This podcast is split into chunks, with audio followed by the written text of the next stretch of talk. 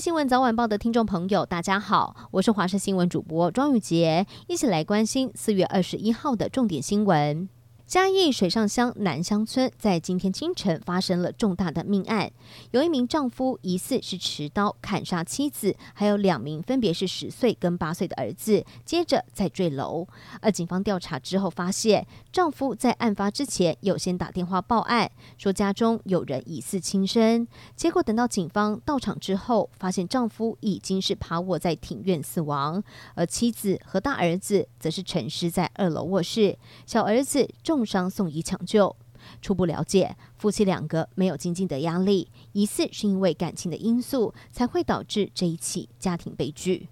新北市土城有一间当铺，在昨天的上午才被枪手持冲锋枪疯狂扫射了五十一枪。没有想到十天前的同一间当铺也遭到枪击。虽然两名枪手不是同一个人，但是同样有人接应，又都有犯案影片流出。警方不排除是因为红人会跟华山帮的毒品纠纷才会刻意报复，而目前是已经锁定了特定的对象，查缉中。四月初结束了访中行程的欧盟执委会主席冯德莱恩，还有法国总统马克宏，美东时间二十号与美国总统拜登通话，谈到这一次的北京之行，白宫方面也重申维护台海和平稳定的重要性，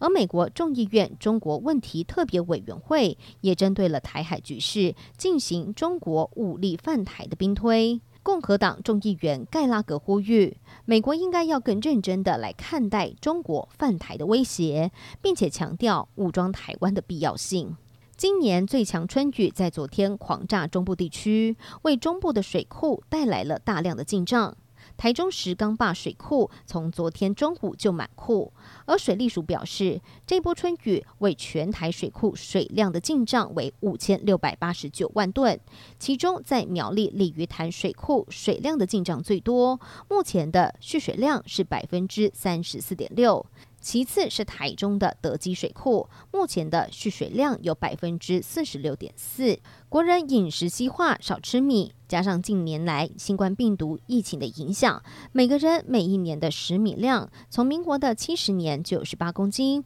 到一百零九年降到四十四点一公斤，而去年底再探四十三公斤。近四十年来，国人食米量是腰斩了一半以上。最后关心天气的消息，今天清晨在南部还有华东地区还是有比较大的雨势，白天各地仍有降雨机会。不过随着封面逐渐的远离，下雨的范围还有降雨的时间和昨天相较之下趋缓许多，以防万一，出门最好还是带伞。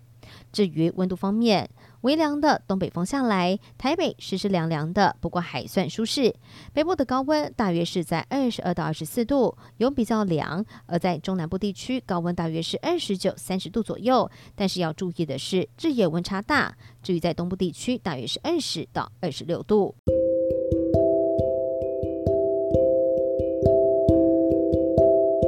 以上就是这一节的新闻内容，非常感谢您的收听，我们下次见。